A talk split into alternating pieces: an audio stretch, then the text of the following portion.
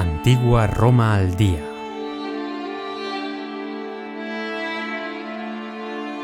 La fundación de Roma.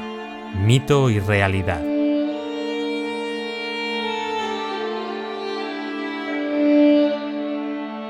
Hola a todos, yo soy Néstor Marqués y hoy en Antigua Roma al día vamos a celebrar un día muy especial. Vamos a hablar del día de la fundación de Roma y es que hoy, 21 de abril de 2020, estamos celebrando que comienza el año 2773 a Burbe Condita, desde la fundación de la ciudad, literalmente, desde la fundación de Roma. Vamos a hacer un pequeño repaso, vamos a dar un paseo eh, por diversos elementos. Como habéis podido ver en el hablar de mito y vamos a hablar de realidad, vamos a hablar de leyenda y vamos a hablar de arqueología. Vamos a ver, en definitiva, qué es lo que los propios romanos sabían de sí mismos sobre este tema y también vamos a ver lo que nosotros hemos sido capaces eh, después de siglos y siglos de investigación, ya desde el siglo XVIII, XIX y hasta la actualidad, que hemos conseguido averiguar en todo este asunto. Bien, pues lo primero, y es, eh, lógico que eh, hablemos primero de todo del mito. Vamos a hablar y os voy a directamente os voy a contar qué es lo que los romanos pensaban de sus propios orígenes. Y después ya vamos a empezar a desgranar un poco de dónde viene todo esto, qué significa y demás. Así que, ¿qué mejor forma que eh, hacerlo directamente con la narración que tengo en mi libro Un año en la antigua Roma?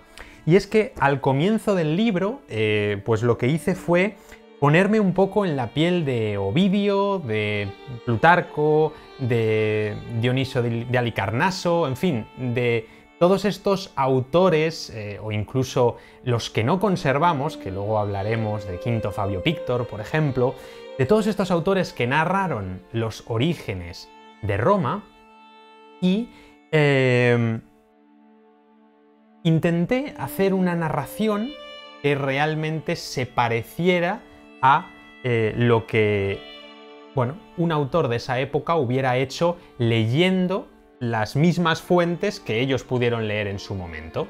Así que vamos allá, os leo el mito de la fundación de Roma tal y como yo os lo he contado en este libro a ver qué os parece.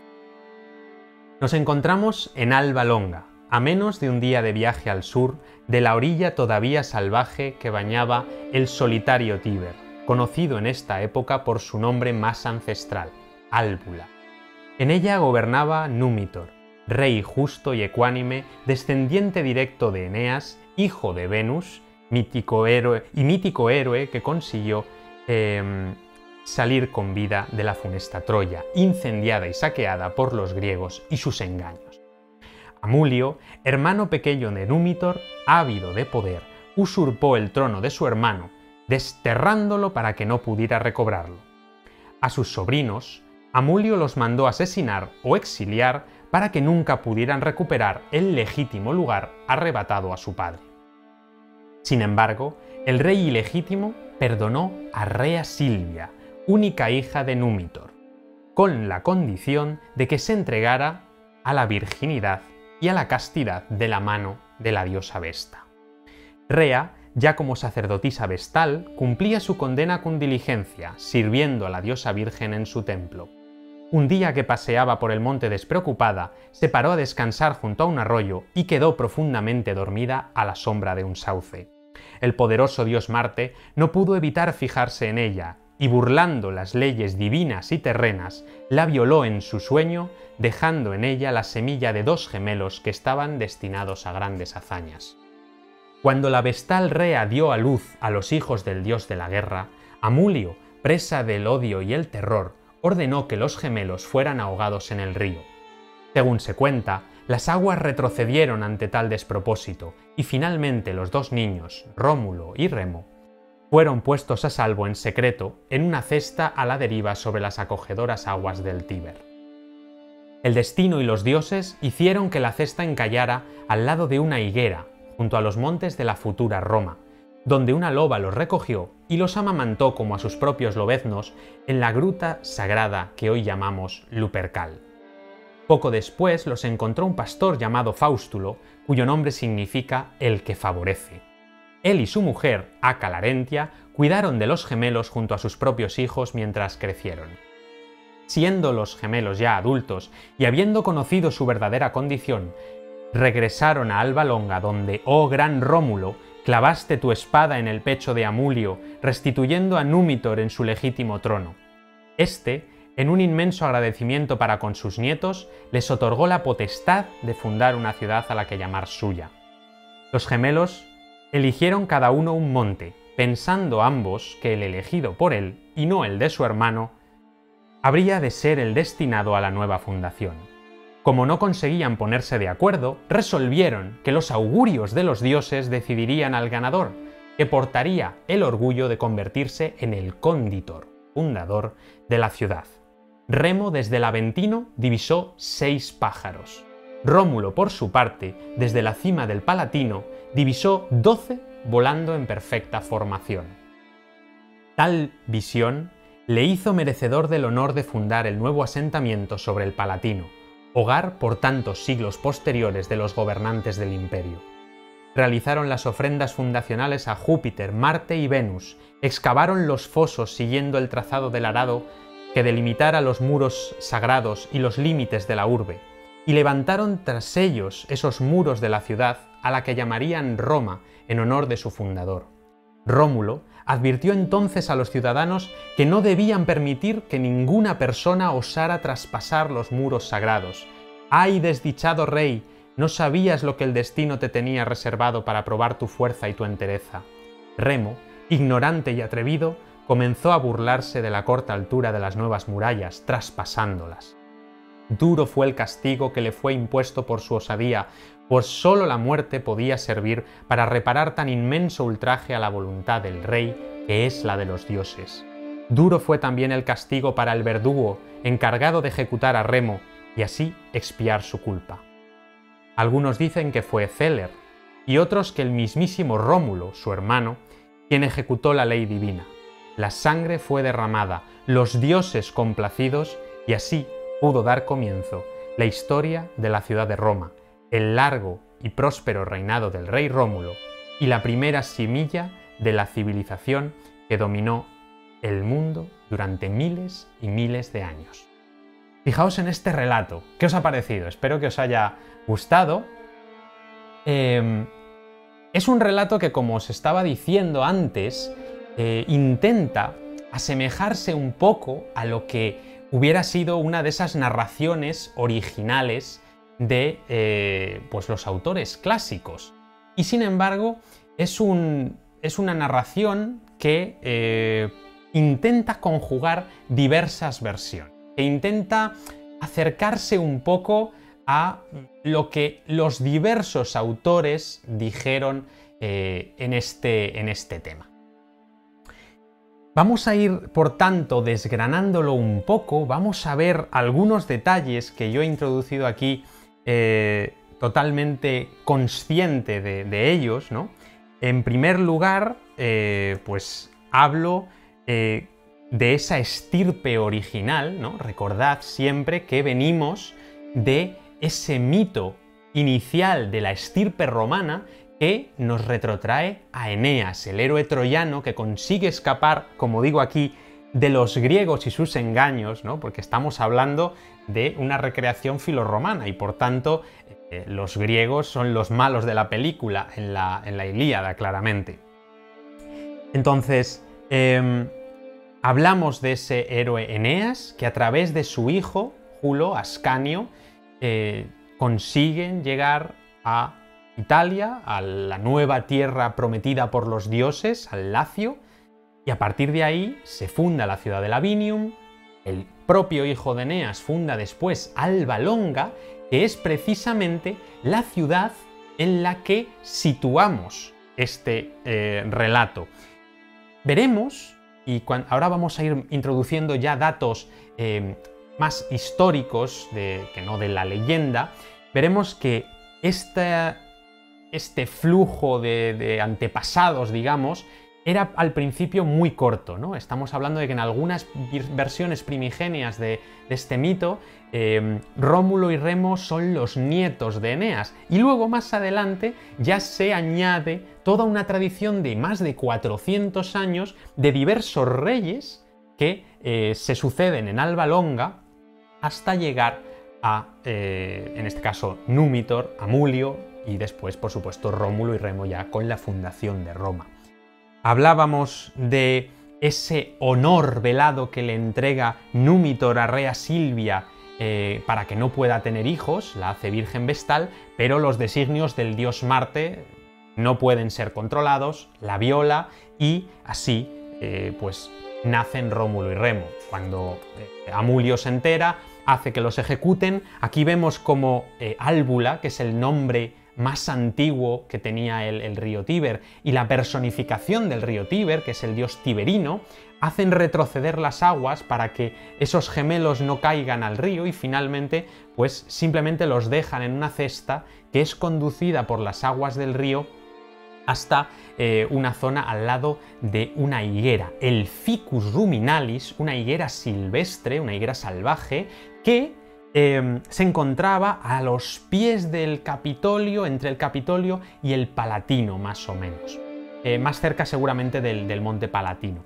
Em, pero claro, eh, es cierto que ese ficus ruminalis, ese elemento, esa higuera, em, fue un elemento muy importante de la historia, a pesar de que, por supuesto, tenemos que mencionar a la loba, que es el, elemento fundamental de, todo este tema, pero esa higuera aparece en todas las leyendas y de hecho em, la tradición dice que un día, mágicamente, esa higuera se aparece, desaparece de donde se encontraba y se aparece en el foro romano. Y de hecho, en el foro sabemos que había una higuera que era la que los romanos veneraban como la higuera fundacional donde la loba se había encontrado con eh, los gemelos. De hecho, aquí en el libro podéis ver un pequeño dibujo que nos muestra ese momento en el que está el dios Marte, está el pastor Faustulo, está la loba, la higuera y también incluso un picus, un eh, pájaro picapinos que solo aparece en algunas versiones de la leyenda y que también alimenta eh, en principio a los gemelos antes de que llegue el pastor. Al final, los gemelos se quedan en el Lupercal, en esa cueva de la loba, durante muy poco tiempo, Faustulo, el pastor Faustulo, los recoge y los cría con su mujer Acalarentia y el resto de sus hijos, que según la tradición serían eh, después los que originarían la comunidad de los hermanos Arbales, los hermanos de los campos, de los que, si queréis, hablamos otro día. Muy interesante esa sociedad de los hermanos Arbales. Entonces, cuando crecen, Rómulo y Remo son ajenos totalmente a su glorioso pasado y a su estirpe, y al final hay un momento en el que Remo cae preso de eh, Amulio y Rómulo decide con otros cuantos ir a salvarle. Y es en ese momento cuando Faustulo le dice quién es en realidad y ya la misión cambia. Ya no solo es una misión de rescate de eh, eh, su hermano Remo, ahora ya quiere matar al rey Amulio para devolver a su abuelo Númitor a su puesto eh, al que le corresponde, vaya, a su puesto legítimo.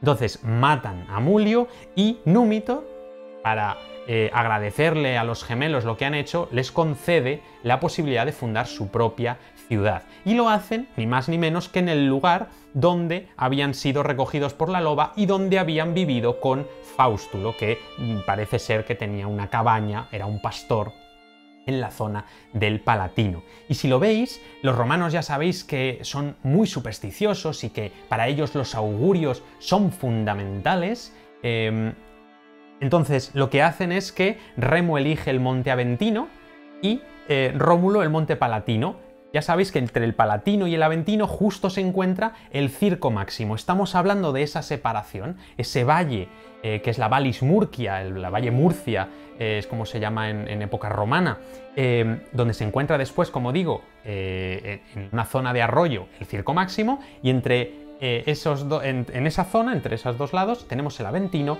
y el Palatino. Remo se sube al Aventino, Rómulo se sube al Palatino y Remo ve primero seis pájaros, que eso es un augurio muy bueno, pero Rómulo ve 12 y volando en formación.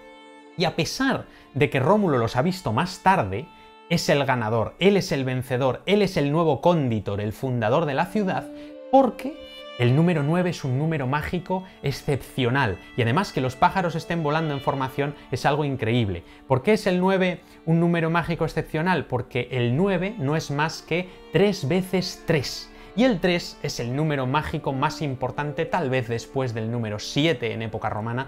Ya sabéis que los romanos son unos fanáticos de la numerología y de estos significados ocultos que les intentaban buscar a los números. El 3 por tanto, es un número mágico poderosísimo y 3 veces 3, que es 9, pues mucho más. Y por eso Rómulo se convierte en el nuevo fundador.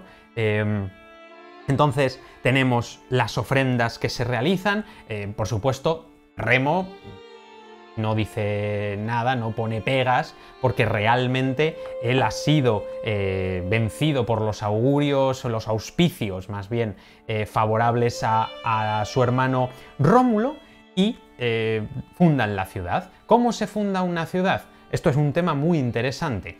La fundación de una ciudad en época romana es un ritual con una tradición que se supone debe ser realizada eh, pues con mucho cuidado, con mucha precisión. primero se deben trazar los ejes de este y oeste que van a delimitar la ciudad. Esto nos lo cuenta, por ejemplo, Vitruvio, Después, desde el auguráculum, desde un punto fijo inicial, se toman los augurios, se intenta hacer que los auspicios de los dioses sean favorables a la fundación y una vez que ya se ha elegido el lugar y ya todo es como debería ser, pues ese es el momento en el que ya se procede al ritual de la inauguratio. La inauguratio es un ritual antiquísimo también de los romanos que consiste en que en una yunta de bueyes con un arado eh, se colocan un buey y una vaca y ambos deben ser blancos, representando la pureza, por supuesto. Este buey y esta vaca blancos, eh, el buey debe estar en la parte externa y la vaca debe estar en la parte interna de, ese arado, en lo que va a ser el interior de la ciudad, y eh, en ese momento con el arado se traza un surco que va a ser el recinto amurallado de la ciudad. Es un surco eh, fundamental porque es el llamado sulcus primigenius, el surco primigenio, que lo que delimita es el pomerium, el recinto sagrado de la ciudad, que en Roma sería todo lo que rodea al monte palatino, a pesar de que ya en época imperial, en concreto el emperador Claudio, extiende ese pomerium original, ese recinto sagrado de Roma, a otras colinas. Y de hecho se conservan algunos hitos, algunos cipos que eh, se colocan unas inscripciones para marcar dónde está ese nuevo pomerium. Pero no nos adelantemos a llegar hasta Claudio. Eh, el ritual de la inauguratio, por tanto, delimita ese cerco sagrado, y eso es lo que os comentaba precisamente en esta narración que, hacíamos, ¿no? Recordáis que hablábamos de eh, cómo Rómulo dice que se pasó el sagrado arado para trazar los límites sagrados de la urbe, y entonces se levantan los muros, con lo que ha caído hacia un lado de ese arado y hacia el otro, se hace un surco más grande, se crea lo que sería un eh, foso y ese foso con la tierra que se va sacando, al lado del foso se va creando un balum, un ager, eh, una empalizada de madera sobre un terraplén de madera que constituye la primera muralla o la muralla originaria de la ciudad. Esta es la fundación de una ciudad romana. Estos límites son sagrados, este pomerium es inviolable y entonces Rómulo recordáis, en, el mito, eh, tiene que imponer la ley de los dioses en un momento en el que Remo se burla de lo bajito que es el muro de la ciudad todavía, que eso pues realmente no puede protegerles de, de prácticamente nada. Entonces, Rómulo no puede dejar ese ultraje sin castigo, realmente su obligación como nuevo fundador en hacer cumplir la ley de los dioses. Y aquí hay un concepto que a los romanos les importaba muchísimo, que era el concepto de la pietas. La piedad podríamos decir, aunque no es, el concepto exacto en castellano, piedad de pietas, eh, sino que estamos hablando de eh, el deber, el sentido del deber que tenían los romanos para con los conciudadanos, la patria y los dioses. Y en este caso, la ley de los dioses ha sido violada y por mucho, por mucho que Rómulo no quiera matar a su hermano, porque no quiere matar a su hermano, debe, por su pietas, debe poner por encima de sus intereses personales los intereses de la nueva ciudad, de la nueva Roma. Es el mismo caso que vemos, por ejemplo, en Eneas, cuando se ve obligado a abandonar a su mujer Creusa, que muere en Troya por el bien de todos los demás que estaban huyendo, o es la misma Pietas que después se le atribuye a Numa Pompilio, el segundo rey mítico de Roma, o es la Pietas que por supuesto hizo eh, valer Augusto con la salvación de la República, ¿no? Y que vemos tan desarrollada en la Eneida, que por supuesto al final eh, nos muestra la pietas de Eneas, ¿no? de, ese hombre que debe dejarlo todo eh, y debe poner lo personal en un segundo plano por el bien de la comunidad. Y aquí Rómulo nos lo muestran, como buen descendiente de Eneas que es, nos lo muestran en el mismo sentido. Hay algunas versiones del mito que eh, dicen que es Rómulo el verdugo de su hermano Remo. Hay otras versiones que nos hablan de que fue Keller, un ciudadano, uno de los primeros ciudadanos de Roma, el que ejecutó a Remo. Hay otras versiones incluso que nos dicen que no llegaron a tal eh, desencuentro, sino que realmente mm, parece ser que, especialmente las versiones más antiguas del mito, nos dicen que eh, Rómulo y Remo discutieron porque los dos querían fundar la ciudad y en ese momento se produjo una trifulca, se produjo una batalla campal, especialmente en la zona en la que hoy en día se encuentra el foro, ahí debió ocurrir, y en esa trifulca posiblemente murió Remo. Y dicen también algunas versiones que Faustulo, el pastor que había sido o había ejercido de padre para, ellos, eh, pues que se lanzó a, la batalla desarmado porque no podía soportar la lucha fratricida que estaba habiendo y allí también murió. En fin, eh, tenemos muchas versiones diferentes y de hecho, eh, no sé si sabéis que hace relativamente poco se ha reexcavado una zona, o se está reexcavando una zona, que es la zona del lápiz níger, y junto a ella se encuentra lo que han dado en llamar el sarcófago de Rómulo, que más sería un cenotafio, eh, que sería pues eh, un, un monumento honorífico, pero no real, no es una tumba real, al fundador. Y de hecho, esa tumba que ya excavó como Boni eh, a finales del siglo XIX, es decir, ahora solo se ha reexcavado, ya se conocía, em, también podría ser o podría estar dedicada a esa zona, toda esa zona del lápiz níger, un, santuario que podría estar dedicado a Faustulo, por supuesto a Rómulo, pero también a Osto Hostilio, el tío de uno de los reyes posteriores de Roma, Tulo Hostilio, en fin. Hay diferentes versiones, hay diferentes posibilidades. Lo que quiero que veáis es que este mito no es unívoco, no existe un solo mito de la fundación de Roma. Y es que todo esto viene de una tradición, primero oral, en el siglo IV a.C., seguramente finales del siglo IV, que, eh, tenemos, de la que tenemos testimonios ya en el siglo III a.C., con la primera historia analítica, es decir, año a año, eh, unos anales que llamamos de Roma, que la escribió Quinto Fabio Pictor, a pesar de que este primer analista no conservamos su obra, no se ha conservado, es una obra que se escribe justo después de la Segunda Guerra Púnica, pero es cierto que autores como Plutarco o Dioniso de Alicarnaso pues copian lo que dice Quinto Fabio Pictor. Y es que esto es un sistema que se usaba mucho en el mundo antiguo, ¿no? Leer obras anteriores y reutilizar ese contenido para las nuevas obras que, eh, vinieron posteriormente. Eh, hay otros que narran una versión mucho más canónica, como es Ovidio, por ejemplo.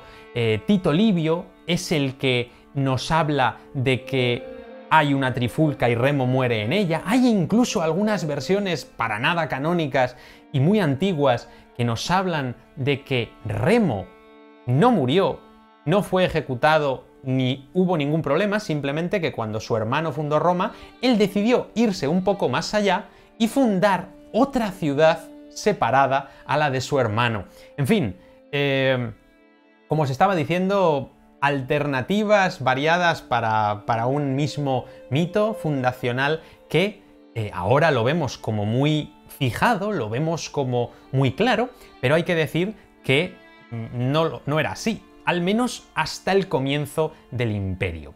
Y es que incluso mm, entre los propios romanos de la Tardorrepública no se ponían de acuerdo ni siquiera en la fecha en la que se fundó Roma. La convención es que Rómulo y Remo nacieron en el año 771 a.C. y que fundaron Roma en el año 753 a.C. Pero, como digo, eh, en el siglo III a.C. ni siquiera se ponían de acuerdo en el siglo en el que aquello había ocurrido. En el siglo II, pues varios autores mencionan varias fechas, el 751, el 748, el 750, por supuesto el 753, pero fue, hay un momento de inflexión, siglo I a.C., Marco Terencio Barrón es el que determina y fija prácticamente como un dogma de fe que aquella eh, fundación de la ciudad de Roma se había producido el 21 de abril del año 753 a.C. Y hablaremos ahora, dentro de un tiempo, hablaremos de la fecha eh, del día y del mes, porque es interesante también hablar, hablar de ello. Em, pero para que veáis, por ejemplo, en los fasti triunfales del Capitolio, una lista que em, menciona todos los cónsules, los triunfos, todos los eh, elementos fundamentales de la, monarquía primero y después de la república, que fue mandado colocar por Augusto en pleno foro y que se excavó a partir del siglo XV y XVI y se colocó en los museos capitolinos donde todavía sigue, esa eh, gran pieza de propaganda eh, de finales del siglo I a.C. todavía se basa en el año 752 a.C. y no en el 753 para fijar la fundación. Y es que, como digo, solo a partir del comienzo del imperio, es decir, justo en el cambio de era, eh, es el momento en el que ya se establece perfectamente esa leyenda tradicional que os he comentado al principio eh, y esa fecha del año 750 eh, una breve nota al respecto del tema de la loba capitolina, porque ya sabéis que siempre hay mucho debate en este sentido, porque ya sabéis que Luperca, que es el nombre de la loba, eh, pues parece ser que podría estar basada en una prostituta que recogiera a los gemelos en versiones más antiguas del mito y que, bueno, pues con el paso de los años esa prostituta fuera desapareciendo en favor de una loba del animal, porque quizá era demasiado fuerte que hacer que una prostituta hubiera encontrado a los gemelos en la leyenda. Por supuesto, y esto hay que dejarlo claro, estamos hablando siempre de un mito, de una tradición oral que se creó mucho tiempo atrás, pero que no está basada en algo real. Ni Rómulo ni Remo existieron. A lo mejor la Roma primigenia tuvo un gobernante que se llamó Rómulo, ¿por qué no? Y otro que se llamó Numa, y otro que se llamó... En fin, los nombres de los reyes parece que sí corresponden con gobernantes de la Roma primigenia, pero estos acontecimientos que narra el mito no son reales. Entonces, como os decía, esta prostituta podría haberse eh, suavizado un poco en esa loba, y hay quienes incluso em, relacionan a Acalarentia, a esta eh, primera madre de, Rómulo y Remo eh, junto a Faustulo, ya sabéis, padres de, acogida, digamos, pues hay quien la relaciona también incluso con la loba, y sería Acalarentia esta prostituta que recogió a los gemelos y por eso los cuidó junto a en fin, eh, posibilidades muy diversas, como estáis viendo, de un mito fundacional que lo que intentaba era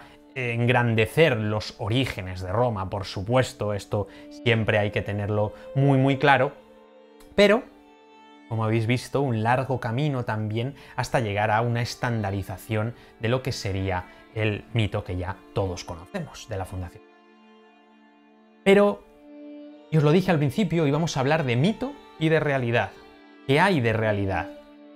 ¿Qué es lo que sabemos histórica y sobre todo arqueológicamente de la Roma más arcaica, más antigua? Bueno, pues sabemos que Roma está situada en la orilla del río Tíber, junto, muy, muy cerquita ya de la desembocadura en el mar Tirreno, y es una zona de colinas y eh, valles inundados, zonas lacustres, eh, bueno, zonas un poco insalubres, a decir verdad. Una zona bastante mala eh, para, para, habitar. Lo único habitable de la zona son los montes, son esas pequeñas colinas. La primera población que tenemos atestiguada de forma muy fragmentaria y, muy escasa estaría tanto en el Capitolio como en el Monte Palatino. Eh, ya sabéis, el Capitolio es el lugar en el que se construiría posteriormente el templo de Júpiter óptimo máximo y que hoy pues tiene los museos capitolinos, la plaza del Campidoglio o del Capitolio, ¿no? Y eh, por otro lado, estaría el Monte Palatino, que es el lugar en el que posteriormente se construiría el Palacio Imperial, el Palacio de los Emperadores Romanos. Esta zona de, asentamiento que conocemos de forma, como digo, muy vaga, eh, puede remontarnos incluso a la Edad de Bronce, hacia el 1600 a.C., pero el momento en el que ya vemos una población algo más asentada y no tan disperso es en el siglo XIII a.C. Fijaos, estamos hablando de cinco siglos antes de lo que nos habla el propio mito. Eh, cinco siglos, que ya es decir. Entonces, en ese momento todavía vemos un poblamiento muy fragmentado porque realmente hay 3.000 años de historia que se acumulan en Roma y es muy difícil reencontrar restos de épocas tan antiguas. Sabemos, eso sí, que en el siglo IX a.C. comienza una concentración de poblaciones desde diversas colinas, no solo el Capitolio y el Palatino, y encontramos que se, hay algunas zonas de enterramiento, algunas zonas funerarias que se desplazan eh, sobre todo hacia el monte Esquilino. Encontramos eh, algunas urnas funerarias muy interesantes con forma de cabaña, eh, esto es algo muy típico de, esa época porque nos están intentando representar el hogar en el más allá. Están intentando entre la vida terrena y la vida del más allá, haciendo que el difunto sea enterrado en una casa. Y esto también es muy interesante porque nos da información, porque realmente nos permite saber cómo serían las casas, las cabañas de esa época, porque están haciendo el mismo tipo de cabaña en el que seguramente vivían. Es muy muy interesante, de verdad. Eh, si queréis ver cómo son, en Fake News de la Antigua Roma tenéis una foto en la que podéis verlo y por supuesto podéis buscar en internet eh, cabañas, eh, urnas tipo cabaña, que os va, os va, a salir información seguro. y las vais a ver, son espectaculares, hay algunas de bronce, pero la mayoría son de terracota.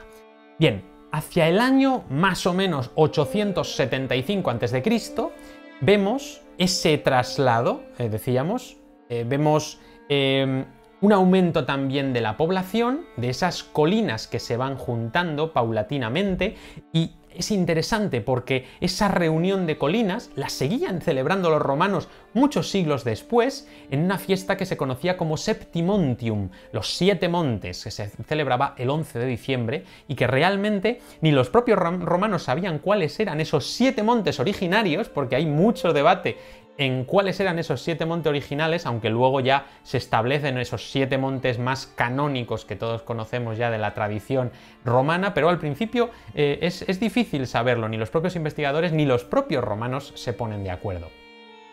En esta época también, estamos hablando de finales de la primera mitad, es decir, mediados, vamos a decirlo para simplificar, mediados del siglo VIII a.C., vemos eh, que se encuentran también algunos restos de una pequeña fortificación, un pequeño muro que rodea el Palatino, que respondería precisamente a esa Roma cuadrata, a esa Roma eh, de Rómulo, de la que nos hablan las fuentes fundada alrededor del Palatino. Es interesante porque precisamente arqueológicamente estamos viendo los restos de esta primera zona eh, protegida, seguramente de forma militar y sagrada, que sería el Palatino, que nos coincide perfectamente con el 753 a.C., mediados del siglo VIII a.C., del que nos hablan las eh, fuentes, ¿no? del que nos habla el mito. Y es que eh, es cierto que hay cosas que podrían cuadrar, y es verdad que este mito tiene que estar basado en algo real, pero toda la historia que lleva detrás es la que no es real exactamente hay que diferenciar, ¿no? Es, verdad que hay componentes que pueden ser reales, como este, precisamente, ¿no? El de que sí que encontramos algunos espacios. Vemos también en el siglo VII a.C. que ya hay un primer pavimento que se ha fechado más o menos en el año 675 a.C.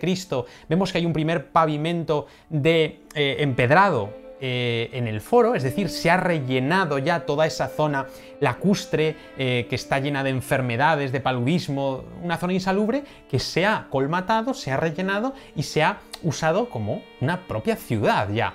Em, todo esto que sabemos, por ejemplo, de la zona del foro, que sabemos perfectamente cuándo se van sucediendo los pavimentos, cuándo se van sucediendo los espacios, lo sabemos especialmente por un sondeo muy interesante que se hizo justo en el centro de la plaza del foro, en el lugar en el que un día estuvo el Ecus Domitiani, la gran estatua eh, de bronce a caballo ecuestre de Domiciano, del emperador Domiciano, una mole de varias toneladas y más de 11 metros de alto, que, eh, bueno, pues al retirar una de esas grandes, enormes losas, se pudo hacer un sondeo, se pudo hacer una excavación, porque esa losa se había mantenido in situ desde época romana, y con lo cual se podían ver sin alterar todos esos estratos inferiores que, eh, que tenemos en eh, la, la ciudad de Roma. Muy interesante ese tema.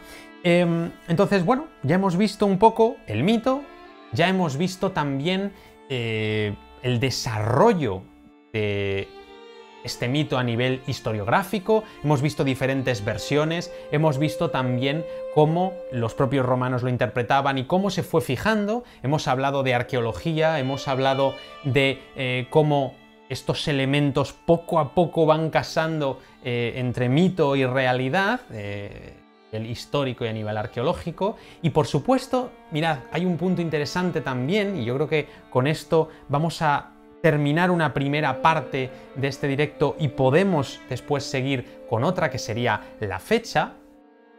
Em, es interesante hablar de eh, el, el momento en el que se funda Roma, no lo podemos saber con seguridad. ¿Hasta qué punto podemos decir que esas comunidades tenían ya un sentido de conjunto? ¿Hasta qué punto podemos decir que ya esas comunidades se consideraban Roma? Es muy difícil saberlo, realmente es muy difícil. Lo que sí sabemos es que los propios romanos crean todo este mito y además ellos, es interesante, lo refrendan a nivel arqueológico, vamos a decirlo así. ¿Qué es? ¿Qué significa esto? Bueno, pues en el Palatino hay una zona junto a lo que eh, sería después la casa del emperador Augusto y el inicio del palacio imperial, había una zona en la que los romanos habían conservado unas cabañas muy antiguas, unas cabañas que seguramente eh, pues se refieren a esa primera época del siglo VIII, siglo VII antes de Cristo, unas cabañas que después llamarían eh, como bueno, o ellos identificarían como la zona en la que estaba la casa de Rómulo, literalmente en latín, casa Romuli. Esta casa era una cabaña de adobe y, paja y madera que cada X tiempo se iba reconstruyendo. Es decir, una tormenta la hacía caer, pues ellos la reconstruían y seguía siendo la cabaña de Rómulo. Es decir, los propios romanos tenían esa conciencia histórica de su pasado y en ese pasado entraba la realidad histórica de Rómulo defendida por esa cabaña, por esa cabaña que reconstruían cada cierto tiempo para mantenerla intacta en el tiempo. De hecho, si vais a visitar el Monte Palatino, que está dentro, ya sabéis, del conjunto que llamamos Parque Arqueológico del Coliseo en la actualidad, y que os animo, por supuesto, a ir eh, en persona a vivirlo, aunque también podéis hacerlo a través de los vídeos de Antigua Roma al día, por supuesto. Em, pues hay una zona entre el templo de Magna Mater, el templo de Apolo, el templo de la Victoria y la casa del propio Augusto, tenemos eh, una zona excavada que efectivamente presenta agujeros de poste, presenta estructuras de cabaña, presenta los cimientos de lo que seguramente fue la cabaña que los romanos identificaban con la casa de Rómulo. Esto de verdad que es, es algo muy interesante porque es a, la vez un elemento em, de, como si fuera un museo, pero también es un elemento, por supuesto, religioso. Es un concepto eh, de origen, es un concepto de pertenencia y es un concepto de que los romanos respetaban y veneraban sus orígenes. Por supuesto, en este caso, Augusto, ya sabéis que aprovechó totalmente este tema para legitimar su propio poder basado en la estirpe, en la gens Iulia, de la que eran partícipes los propios gemelos Rómulo y Remo. En fin, em, ya habéis visto un poco esa evolución, ese camino que hemos tomado hasta llegar a este momento que estamos viendo ahora. Em, vamos a pasar entonces a hablar ya de la fecha, el 21 de abril. Pero antes me gustaría que pudiéramos comentar brevemente lo que eh, representaba para los romanos este día de la fundación y en concreto el paso de los años desde ese momento fundacional. Eh, y es lo que se conoce como la era ab urbe condita, la era desde la fundación de la ciudad. Es decir, es una forma de contar el tiempo que se inicia el día 21 de abril del año 753 a.C. Ese momento es el año 1 ab urbe condita. Ese día es el primer aniversario. Ya sabéis que los romanos no conocían el cero, por lo cual no hay un año cero. Empezamos con un año 1. Por lo mismo, eh, empezamos en el año 1 antes de Cristo y seguimos el año 1 después de Cristo. No hay un año cero en la, en la era cristiana, que es la era en la que nosotros, seamos cristianos o no, ya sabéis que somos cristianos eh, culturales, recordad que tenéis un directo, si no lo habéis visto, un vídeo dedicado al cristianismo primitivo y a la figura del Jesús histórico muy interesante y que os doy las gracias porque os ha gustado muchísimo. Eh, pero bueno, como os decía, tenemos esa era cristiana, pues esta es la otra, la era aburbe condita, comenzaba 21 de abril 753 a.C. Pero claro, seguro que estáis pensando que los romanos decían, ¿qué año es? Pues es el año 650 después de la fundación de Roma, ¿no? El año 650 a Burbe Cóndita. No, los romanos no usaban la datación o la era a Burbe Cóndita para contar el tiempo de su presente. Vamos a ver si me explico. La era aburbe-cóndita no se usaba normalmente en la vida cotidiana. La era aburbe-cóndita solo se usaba en la literatura, es decir, en los autores que escribían sobre la propia historia de Roma, para referirse a eventos del pasado lejano. Porque los romanos, para hablar de su presente, usaban la datación consular, usaban la datación que ponía nombre a cada año con el nombre de los cónsules epónimos. Epónimo significa que le da nombre. Em, entonces, los cónsules de cada año daban nombre a ese año.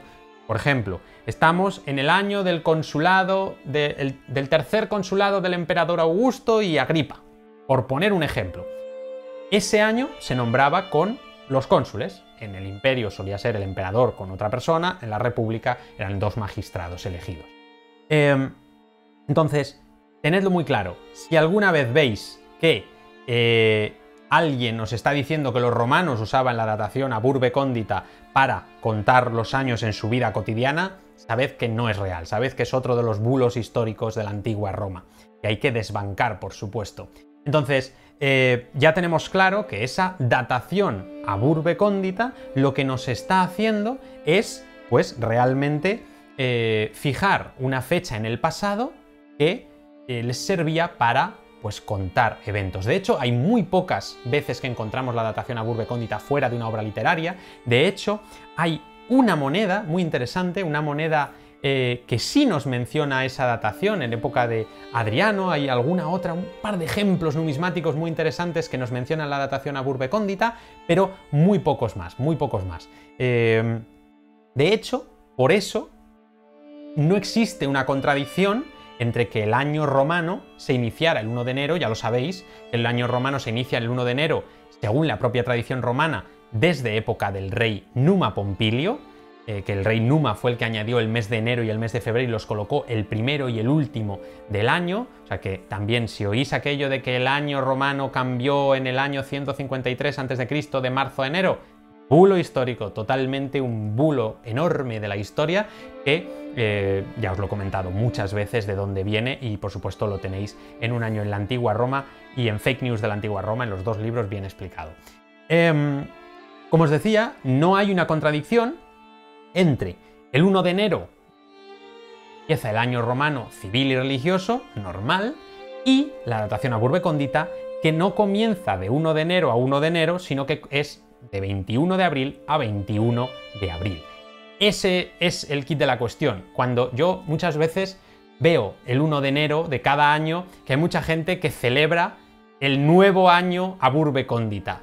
Sin ningún sentido, porque el año a Burbe Condita solo cambia cada 21 de abril. Y eso es algo que es así. Nosotros no estamos acostumbrados a algo así, no estamos acostumbrados a vivir en dos eras diferentes, no estamos acostumbrados a tener distintos elementos eh, pero en Roma sí, y la datación a Burbe Condita no tiene ningún problema eh, en convivir con otras formas de datar, como la era consular, como la era imperatorial, es decir, los años que pasan del reinado del emperador X, esa también es muy importante ya en el imperio, y por supuesto, de forma ya muy posterior, estamos hablando ya de un momento en el que la Roma de Occidente ha caído, ya comienza a usarse la datación Anno Domini, que es la datación cristiana, que se usa por primera vez, ya os digo, siglo VIII después de Cristo. En época romana jamás se usa la datación Anno Domini, es decir, los años desde el nacimiento de eh, Jesucristo.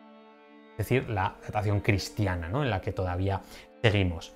En fin, Em, creo que ha quedado bastante claro, hemos hecho el repaso desde el mito hasta la realidad arqueológica, histórica, hemos hablado también de lo que los propios romanos pensaban de, este mito fundacional, hemos hablado de esa datación aburbecóndita, ¿no? que hoy precisamente 21 de abril estamos cambiando de año, pasamos del 2772 al 2773 a Burbecóndita y ahora vamos a hablar en esta última parte del vídeo de la fiesta que se celebraba cada 21 de abril en la ciudad de Roma. Esta fiesta es la fiesta de la Sparilia. Es una fiesta que seguramente es anterior incluso a una fundación, es decir, en, un momento inicial no tenía que ver con la fundación de Roma, es una fiesta pastoril, es una fiesta de alegría, de eh, prosperidad, que se celebraba en honor de eh, una divinidad que se llama Pales. No sabemos si es un dios o una diosa, el caso es que es esta divinidad que la conocemos como Pales y que es la protectora de los rebaños de ovejas y de sus cuidadores, de los pastores. No es de extrañar, por tanto, la relación entre la Sparilia y el mito de la fundación de Roma cuando Faustulo es un pastor, Rómulo y Rémol son pastores, cuando están viviendo con su padre Faustulo son los dos pastores y por tanto, bueno, pues esta relación de la Sparilia que sabemos que tenía en sus ritos más arcaicos, pues rituales de protección, de prosperidad, se adornaban los rediles, se saltaban hogueras de, paja eh, al final del día, ya por la noche, muy al estilo de las hogueras de San Juan que se celebran eh, en la actualidad, y que es una fiesta que poco a poco va evolucionando, se va adaptando y eh, bueno, pues mejora en ciertos aspectos y se adapta especialmente de una fiesta campestre a un ámbito urbano. Por ejemplo, las vírgenes vestales en este día mezclaban el sagrado sufimen. El sufimen es una mezcla que llevaba cenizas de la fiesta de las Fordiquidia, que ha sido hace poco. Eh, las Fordiquidia, eh, ya sabéis que se sacrificaban y, y se quemaban una vaca con un feto, una vaca embarazada, por una profecía decía que se debían eh, sacrificar dos animales matando solo uno y por tanto lo que hacen es matar una res embarazada, eh, las, esas cenizas se guardaban y se mezclaban en el día de hoy con la sangre que eh, se había goteado en el día de la fiesta del Ecus Octobris, del caballo de octubre, en el, octubre pasado, se guardaba esa sangre y también se mezclaba con tallos de habas secas. Y esta mezcla de ceniza con tallos de habas y con esa sangre del caballo se mezclaba bien, lo mezclaban las vírgenes vestales y era una mezcla de purificación que se iba eh, esparciendo por toda Roma y se purificaba también a la gente, ¿no? Se iba esparciendo por, por la ciudad y por las personas. Em, entonces, esta es la relación inicial que tienen las Parilia y fijaos, porque el propio Ovidio nos da cuenta de esta fiesta en sus fasti, en su calendario del que sabéis que solo tenemos de enero a junio, y os voy a leer un pequeño fragmento de lo que nos cuenta precisamente Ovidio de esas Parilia. Mirad, nos dice, en su libro cuarto, dice, verdad es que muchas veces te he traído a manos llenas la ceniza de un novillo y las pajas de lava, medios puros de la expiación, Verdad es que he saltado sobre las llamas colocadas en tres filas y el laurel me ha salpicado de agua. Fijaos que son rituales que eh, son muy antiguos y seguramente ni los propios romanos de la época de Ovidio realmente llegaban a saber por qué se hacía todo aquello, pero lo hacían igualmente eh, como era costumbre y como era tradición. Se saltaban las hogueras, se eh, salpicaba con un laurel mojado en agua, muy al estilo de lo que en la religión cristiana se hace también, ¿no? Con, con tanto el incienso como con el agua bendita, en fin, ya sabéis que las religiones y los rituales han ido pasando eh, de una cultura a otra de forma totalmente integrada. Em, y esto, todo esto, pues nos lleva hasta el final eh, de esta fiesta. Final a medias, porque realmente es una fiesta que se transforma. Es una fiesta que en el año 121 después de Cristo, en época del emperador Adriano, se transforma y se transforma en la fiesta de las Romaya.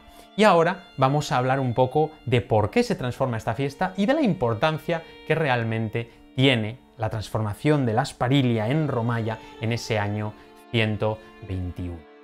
Las Romaya son una fiesta que se crea, como decíamos, en el año 121 antes, eh, perdón, después de Cristo, en época del emperador Adriano, y eh, además el 21 de abril de ese año 121 es el día que se instituye en la Romaya. ¿Y por qué ese día? ¿Por qué ese año? Bueno, pues porque ese mismo día se produce la eh, dedicación, la dedicatio, la inauguración, vamos a decir así, del templo de Venus y Roma, diseñado por el propio Adriano y construido sobre lo que, eh, bueno, sobre los restos de lo que un día fue la Domus Transitoria.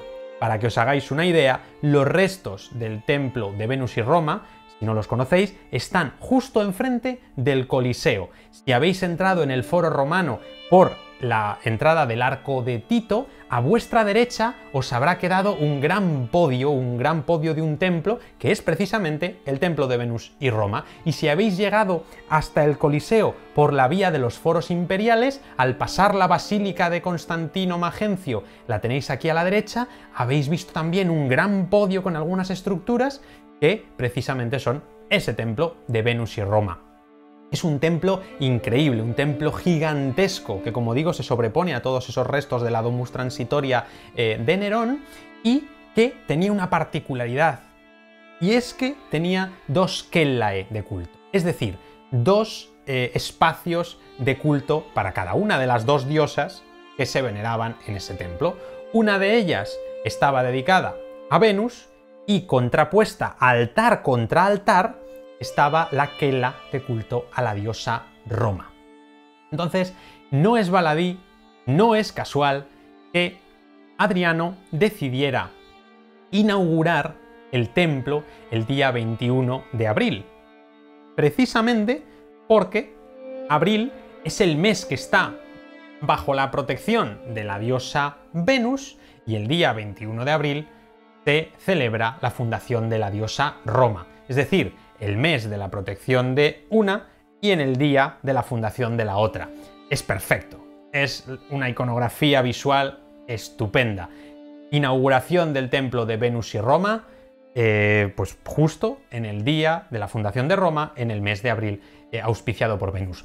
Una curiosidad sobre este templo es que eh, para poder construirlo se tuvo que mover la gran estatua colosal de bronce dorado que representaba al dios Sol, a Helios, que seguro que la conocéis como la gran estatua de Nerón, que Nerón construyó en uno de los estanques, en el gran estanque de la Domus Aurea. Ya sabéis que después de época de Nerón se le cambió la cabeza para que no se pareciera a Nerón y se colocó simplemente la del dios Sol a quien se supone que debía representar. Esa estatua se mantuvo eh, en su posición original durante muchos años hasta que justo por la construcción precisamente de este, de este templo se le encarga al arquitecto Ravidio que mueva la estatua y con varios elefantes tienen que moverla. Eh, pues precisamente, mira, alguien estaba preguntando cómo la movieron, pues tirando de ella con varios elefantes. No recuerdo exactamente la cifra de elefantes, pero creo que las fuentes sí la mencionan. Eh, y entonces lo que se hace es transportar esa estatua de 30 metros de altura y se la transporta desde su ubicación, que estaría justo donde está hoy el centro del templo de Venus y Roma más o menos, hasta la posición que mantuvo ya eh, para el resto de la antigüedad hasta que fue destruida. Em, ya sabéis que si vais a Roma, en, justo en, en la zona que está entre el Coliseo y el templo de Venus y Roma, todavía se conserva el podio de esa estatua, es decir, la base sobre la que una vez estuvo esa estatua de bronce dorado que debía ser espectacular. Bueno, eh, otro, dato, otra curiosidad sobre el templo de Venus y Roma es que eh, Apolodoro de Damasco, que había sido el arquitecto de Trajano y que realmente fue quien ideó las grandes obras edilicias de, la Roma de Trajano, pues eh, tuvo un pequeño encontronazo con Adriano, y es que ya sabéis que Adriano pues Adriano le encantaban las artes, le encantaba la arquitectura, era buen arquitecto realmente, y de hecho diseñó su propia villa, la Villa Adriana, cerca de Tívoli, de Tibur. Y entonces, eh, este Apolodoro seguramente tenía cierta envidia de que, bueno, pues Adriano no contaba con sus servicios porque era arquitecto y, bueno, pues eso no le gustaba, porque el favor que había tenido con Trajano no lo tuvo con Adriano. Entonces, eh, Apolodoro de Damasco se burló, parece ser, en una ocasión, del el tamaño de las estatuas de culto del templo de Venus y Roma, porque decía que eh, las habían hecho tan grandes que esas estatuas sedentes, si en algún momento las diosas se quisieran levantar de su trono, se darían con la cabeza en el techo del templo. Una una pequeña broma, una pequeña chanza que eh, hizo Apolodoro de Damasco a costa de Adriano y de sus dotes eh, que este hombre, como veis, no valoraba demasiado en arquitectura. En fin, eh, dicho esto, simplemente, pues ya hemos visto que el templo de Venus y Roma se inaugura el 21 de abril del año 121 y a partir de ese día, esta fiesta pasa de ser la Asparilia a centrarse única y exclusivamente en la cuestión de la fundación de Roma y por eso de Roma pasa a ser las Romaya, es decir, la fiesta de Roma, las fiestas de Roma.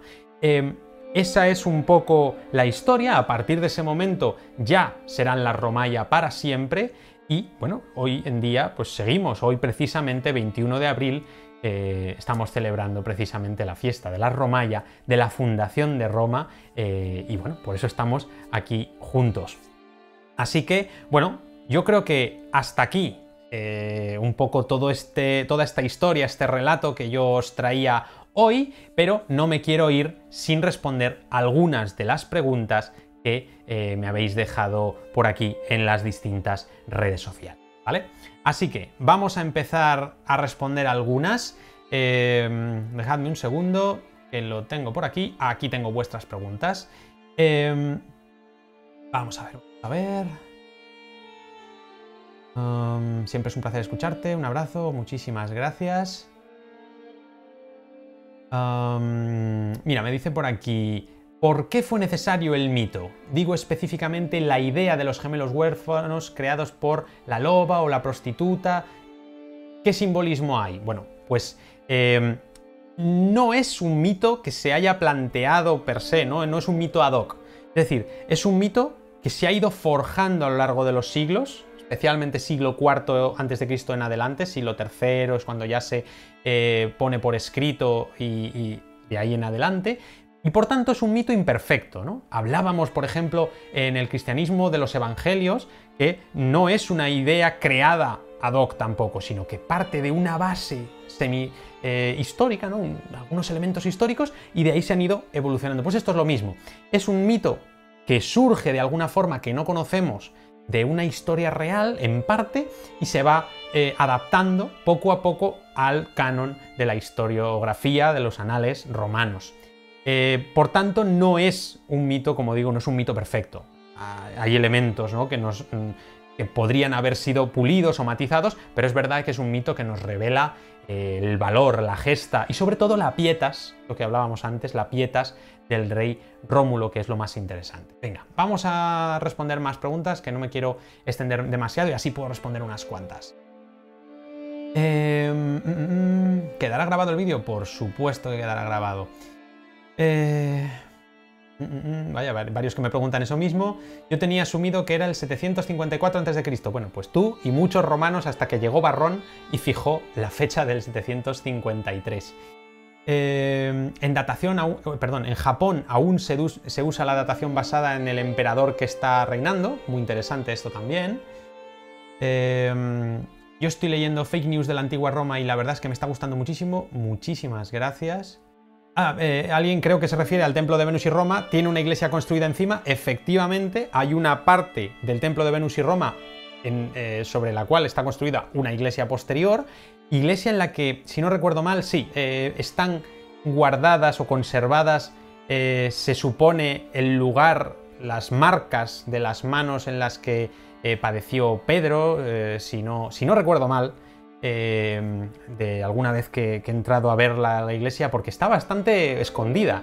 hay, que, hay que buscarla, aunque si uno sale del foro por la puerta de la Basílica de Constantino y Magencio vais a salir justo al lado de, esta iglesia y vais a poder verla. Em, muy interesante, aunque en estos momentos está en, restauración, es que el pavimento de una de las esquelas del templo de Venus y Roma se conserva. Eh, y eso es realmente, bueno, no es normal, ¿no? Em, normalmente de los templos conservamos la cimentación, el podio, pero que conservemos realmente eh, toda esa zona de pavimentación original, del nivel de pavimento original, es verdaderamente espectacular. Y lo interesante también es que se han conservado las dos que hay. Tenemos incluso los casetones de la bóveda en la parte superior. Es increíblemente grande ese templo. Y además ya os digo que si cuando mm, podamos volver en algún momento al foro romano, si vais, eh, lo vais a poder ver porque se puede llegar hasta allí y realmente es sobrecogedor, porque hay además algunos fragmentos de los frisos eh, y de todas esas cornisas superiores están en el suelo que se pueden ver de cerca y se ve realmente el tamaño de... Eh, el tamaño de pues todas esas decoraciones que tenían, que tenían los templos romanos. Em, ¿Dónde fue enterrado Rómulo? Algo he oído que se buscaba su cráneo. No, ni mucho menos. el cráneo de Rómulo no se va a encontrar jamás, porque Rómulo no es un personaje eh, histórico.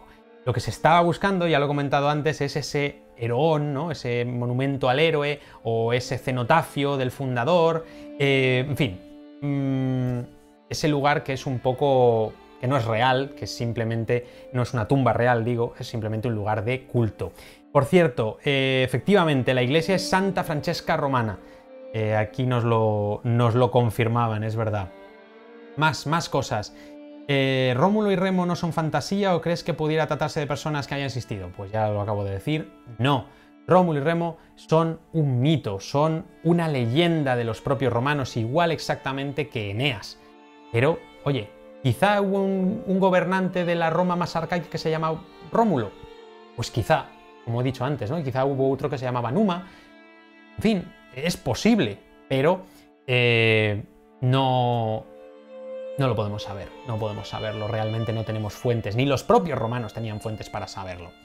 Mira, Raquel me pregunta, ¿la estatua de Helios que has mencionado le cayó un rayo? No, porque a toda estatua que le cayera un rayo en época romana era un símbolo de que los dioses no querían esa estatua allí y había que derribarla, si es que no la había derribado el rayo ya, enterrarla y poner una gran losa encima. De hecho, hay dos ejemplos, en concreto os voy a dar uno, que es el del Hércules Mastai, que es una gran estatua de Hércules que eh, es de bronce y conserva el dorado de una forma impresionante, es una maravilla, se encuentra en los museos vaticanos y se la encontraron enterrada a 11 metros de profundidad y encima tenía una gran losa que nos decía que un fulmen, un rayo, la había derribado. Eso es lo que se hacía eh, con las estatuas en época romana a las que le caía un rayo. Venga, vamos a contestar algunas preguntas también mm, de Instagram, los que estáis por aquí. Eh, mira, Javier me dice, ¿es verdad que Coloseo, Coliseo, viene de ad Colosseum? Pues sí, parece ser que ad Colosseum, es decir, lo que está al lado del, del coloso, de la estatua, parece que dio nombre en la Edad Media al anfiteatro de los Césares, ¿no? Pero mm, es difícil saberlo. ¿Y si fue al revés? Eh, ¿Y si el nombre de Coliseo o Coloseo ya estaba antes y luego se le atribuyó a la estatua, es difícil saberlo, aunque es probable que la estatua diera nombre efectivamente, ese nombre actual al edificio, ¿vale? Pero bueno, eh, mira, alguien también me preguntaba por aquí qué pasó con el coloso. Bueno, pues no lo sabemos, pero realmente eh, lo más probable es que durante la tardoantigüedad o el comienzo de la Edad Media fuera derribada para reaprovechar el bronce. Es un elemento muy valioso, muy fácil de conseguir y ya os digo que si durante siglos se han repicado los bloques de muchísimos edificios, especialmente os animo a que lo miréis en el Coliseo, que es perfectamente visible, eh, y se hacían agujeros dentro de los grandes sillares de travertino para recuperar las rapas de plomo, cuanto menos no lo iban a hacer con una gran estatua de 30 metros, que imaginad la cantidad de bronce que tendría. Eh, en la tarde antigüedad caería o sería derribada y quedó fundida como el 90% de las estatuas mm, romanas, tanto las de bronce como las de mármol que se convertían en cal. Es, un desastre, pero no podemos hacer nada contra eso. Em, ¿La base de la estatua de Nerón está entre el Coliseo y el Arco de Constantino? No exactamente. Eh, si tenemos aquí el Coliseo, un poquito más adelante el Templo de Venus y Roma, y aquí a este lado está el Arco de Constantino, tendríamos aquí la Meta Sudans, la fuente, eh, que estaba en la plaza de unión con la vía sacra, eh, el Arco de Constantino y el Coliseo, y un poquito más en este lado, ya entrando hacia la zona de, la vía de los foros imperiales actual, ahí es donde está el podio de esa estatua. Algún día, si queréis, os, lo mostraré con, más claridad. venga, ah, más preguntas que tenemos por aquí. Eh, cuando Roma se cristianizó, ¿seguían creyendo en este mito? No. Eh, y seguramente había muchos romanos que ya en el siglo II, siglo III después de Cristo, mm, sabían perfectamente que esto era una leyenda, ¿no? Incluso en el siglo I. Mm, pero bueno, era la tradición, era lo que, era lo que se decía, ¿no? Pasa un poco lo mismo pues con mitos eh, fundacionales, por ejemplo, mm, posteriores, pues, pues como el Cid campeador, al que se le atribuyen algunas gestas míticas que luego sabemos que no son reales. En fin, eh, a lo mejor no es la comparación más, más perfecta porque Rodrigo Díaz de Vivar sí existió, pero eh, estamos hablando de que la gente sabe diferenciar lo que es real de lo que no. Eh, y bueno, pues había romanos que se lo creían, seguro que sí, porque había romanos muy temerosos de los dioses, había romanos muy supersticiosos y eh, había romanos que, bueno, pues creían a pies juntillas todo este, todo este tema, ¿no? Alguien pregunta que quiere saber cómo fue la fundación de Roma. Pues llevamos hablando de ello una hora y pico, así que cuando acabe el vídeo puedes volver a verlo, puedes volver a, visualizarlo y, te, vas a, te vas a sorprender, porque es una historia maravillosa. ¿Con qué fechas para ti finalizaría el imperio? ¿Con la deposición de Rómulo Augusto o con la caída de Constantinopla? Pues realmente el Imperio Romano, como bien dices, llega hasta la caída de Constantinopla, porque Oriente sigue siendo parte del Imperio Romano a ciencia cierta. El tema. Mm, de la nomenclatura bizantina es posterior, no, ellos mismos no se reconocían así, digamos, eh, pero lo que sí mm, me gustaría es aclarar el tema de la finalización del imperio con Rómulo Augustulo. Es una fecha historiográfica, es una, fecha tradicional, por fijarla en algún sitio. Bueno, pues sí, eh, en septiembre del año 476 después de Cristo. Pero, pero realmente tenéis que pensar que es una fecha que se marcan los historiadores y que realmente no es, no es cierta. Porque las personas que vivían en todo el imperio, vivieran en Roma, vivieran en Milán, vivieran en, donde fuera, no se enteraron de que acabó el imperio romano. No hubo un cambio radical de un día para otro. Un proceso lento. Y que si el nuevo gobernante en vez de Rómulo Augustulo se llama Odoacro, pues no hay tanta diferencia. Venga, más cosas. ¿Las fiestas de la Asparilia duraban un solo día? Sí, efectivamente. ¿La Meta Sudans la destruyó Mussolini? efectivamente. Eh, ya veis lo que le importaba la cultura romana a Mussolini.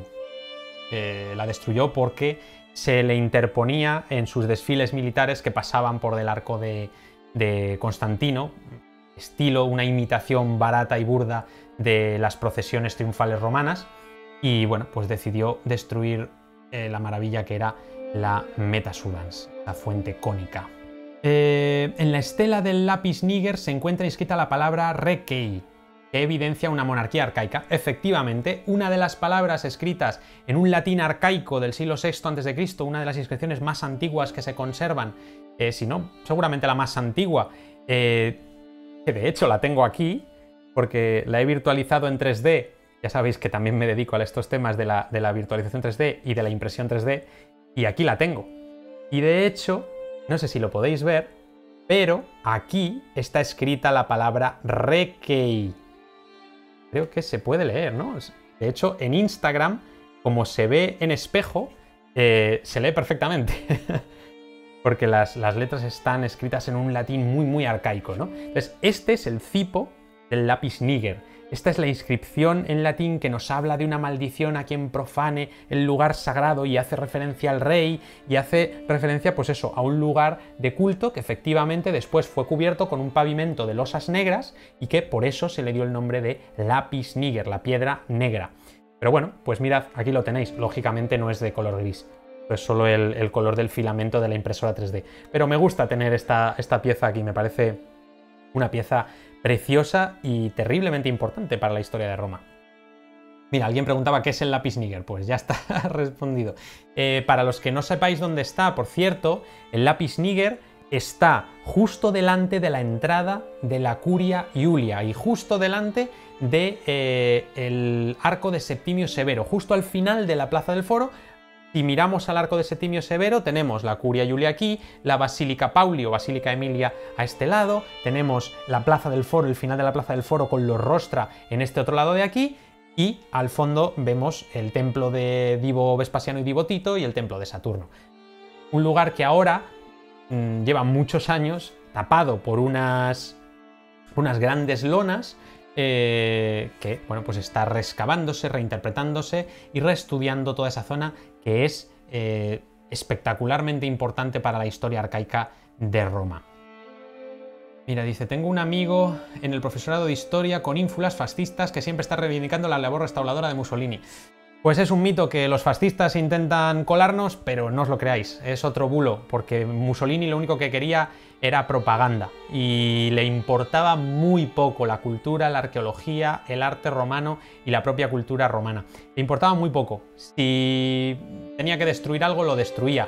De hecho, en la Curia Julia, que es un poco el ejemplo de lo que Mussolini restauró en los años 30, Tenéis que pensar que se destruyó completamente la iglesia de San Adriano al Foro, que era la iglesia que se había construido en los restos de la curia Julia. Eso también es un elemento arqueológico y fue destruido. Y lo que conservamos ahora de la Curia Julia, efectivamente, sí, son los muros descarnados de ladrillo, pero tienen una buena parte de reconstrucción en las partes altas. En fin, ¿qué nos había importado eh, tener también la iglesia de San Adriano? Bueno, pues ahí quedará la idea, pero jamás podemos decir que Mussolini hizo nada bueno con respecto a la arqueología romana, porque realmente es difícil, es difícil eh, estar de acuerdo con esa afirmación. ¿Alguna vez se acabarán las obras que están frente a la curia, que son precisamente las del lápiz níger? Pues ojalá, ojalá se acaben algún día, porque tengo que decir que hace muchos años, muchos años que voy a Roma y nunca jamás eh, lo, he visto, lo he visto sin obras, esa zona del lápiz níger. Eh, es verdad que están cada vez más cerca de, acabar. Están, la, última vez que estuve en, octubre de 2019 eh, vi que lo llevaban bastante bien y se podían ver ya algunos elementos del interior muy muy interesantes y lo están dejando increíble. Pero bueno, algún día acabarán, veremos. Ay, mira, me preguntan por aquí por la fiesta del milenio que celebró Filipo el Árabe, es verdad. Y es que eh, Filipo el Árabe en el año 147-148 después de Cristo celebró el milenario de Roma, los mil años de la fundación. Lo tenéis eh, explicado aquí, en un año en la antigua Roma. Hoy no nos da tiempo, pero otro día si queréis hablamos de ello. Y para los impacientes, lo tenéis aquí en el libro explicado. Es, una cosa genial, porque también nos entronca con los ludis seculares, los juegos de los siglos, que son una verdadera maravilla. Además se conservan eh, algunos fragmentos de los Ludi eh, y cada vez que voy a Roma los voy a ver porque es espectacular, es, una preciosidad. Eh, ya sabéis que con coronavirus o sin coronavirus, sea en octubre o sea más adelante, cuando se pueda, ya sabéis que nos vamos a ir a Roma y a Nápoles, un grupito muy reducido de personas eh, y que tenéis toda la información por si queréis uniros a ese viaje en la web de antiguaroma.com, antiguaroma.com y ahí tenéis la sección de viajes por si os queréis unir y os queréis venir conmigo a disfrutar en persona de la antigua Roma, de una semanita ah, en Roma o en Nápoles, o las dos. Venga, ah, alguna pregunta más y terminamos y vamos terminando ya por aquí. ¿Has entrado en la Domus Aurea? Sí. ¿Qué opinión tienes de ella? es indescriptible, hay que verlo. Es una maravilla. Es, como viajar a otra época, es algo espectacular, de verdad. Precisamente en este viaje que os comento, entramos en la Domus Aurea con casco y, y de verdad que es una visita increíble, espectacular. He tomado apuntes como si estuviese en clase, me encanta.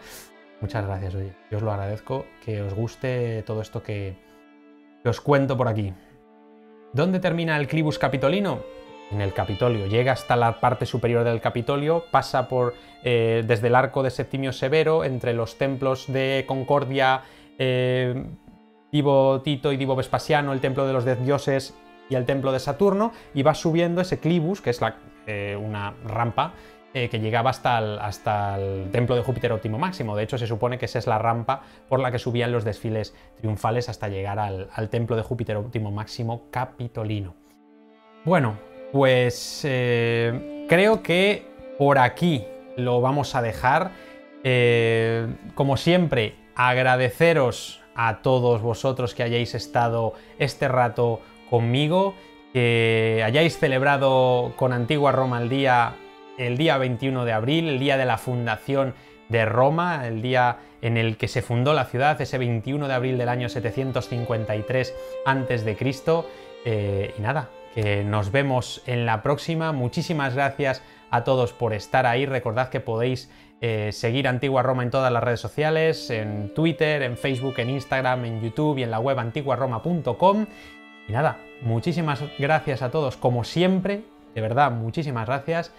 Y nosotros nos vemos en el próximo vídeo. Cuidaros mucho, que paséis buena semana.